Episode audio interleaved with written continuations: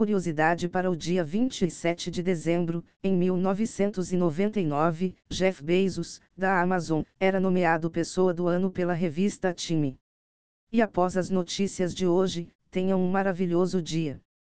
Antes de continuar, deixe seu gostei, comente ou deixe sua mensagem, siga ou se inscreva e compartilhe com seus colegas e amigos, continuando as notícias de hoje. Aos 80 anos de idade, Michael Stonebreaker, criador do PostgreSQL, promete sacudir novamente o mundo dos bancos de dados. Stonebreaker continua ativo em estudos nessa área da computação e está trabalhando em um novo projeto chamado DBus, um sistema operacional orientado a banco de dados. Segundo pesquisa da Stack Overflow, o PostgreSQL foi a escolha mais popular entre desenvolvedores em 2023. As informações são do site The Register.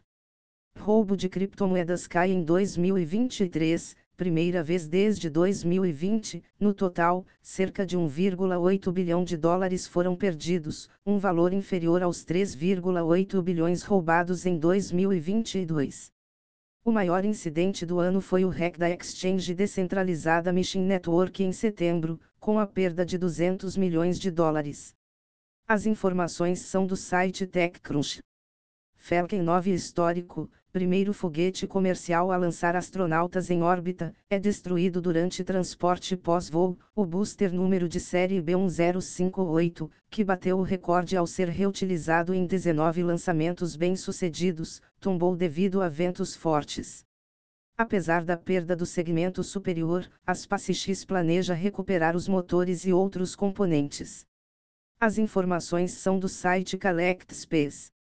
Vinit, operadora que arrematou o espectro de 700 MHz para oferecer serviços móveis no Brasil, renuncia à licença e devolve frequência para a Anatel. A empresa pagou 1,4 bilhão de reais pelo espectro, com ágil de 805%, e tinha o compromisso de construir cobertura 4G em mais de 55 mil quilômetros de rodovias federais. Esta é a terceira desistência de uma operadora do leilão do 5G, após renúncias da FLY Link e Nico. As informações são do site Tecnoblog.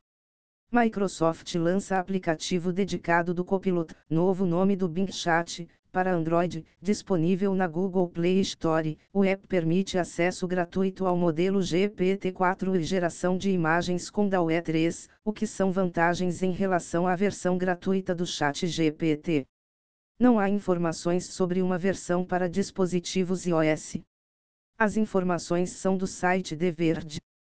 Google divulga suas extensões favoritas para o Chrome em 2023. Dentre as escolhas estão o DeepL Translate, tradução instantânea em páginas web, Cider, acesso rápido a ferramentas de IA populares, Specif, leitura em voz alta de artigos usando vozes de celebridades.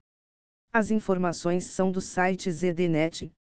GitHub faz novo lembrete sobre a obrigatoriedade da ativação da autenticação em dois fatores até 19 de janeiro de 2024. A exigência não afeta contas empresariais. O GitHub fornece diversas opções para ativar o 2FA, incluindo Passkeys, aplicativos autenticadores e mensagens SMS, recomendando configurar pelo menos dois métodos. As informações são do site Bleeping Computer. Se você gostou, deixe seu gostei, comente ou deixe sua mensagem, siga ou se inscreva e compartilhe com seus colegas e amigos, para continuar a trazer mais conteúdo. Muito obrigado, até mais.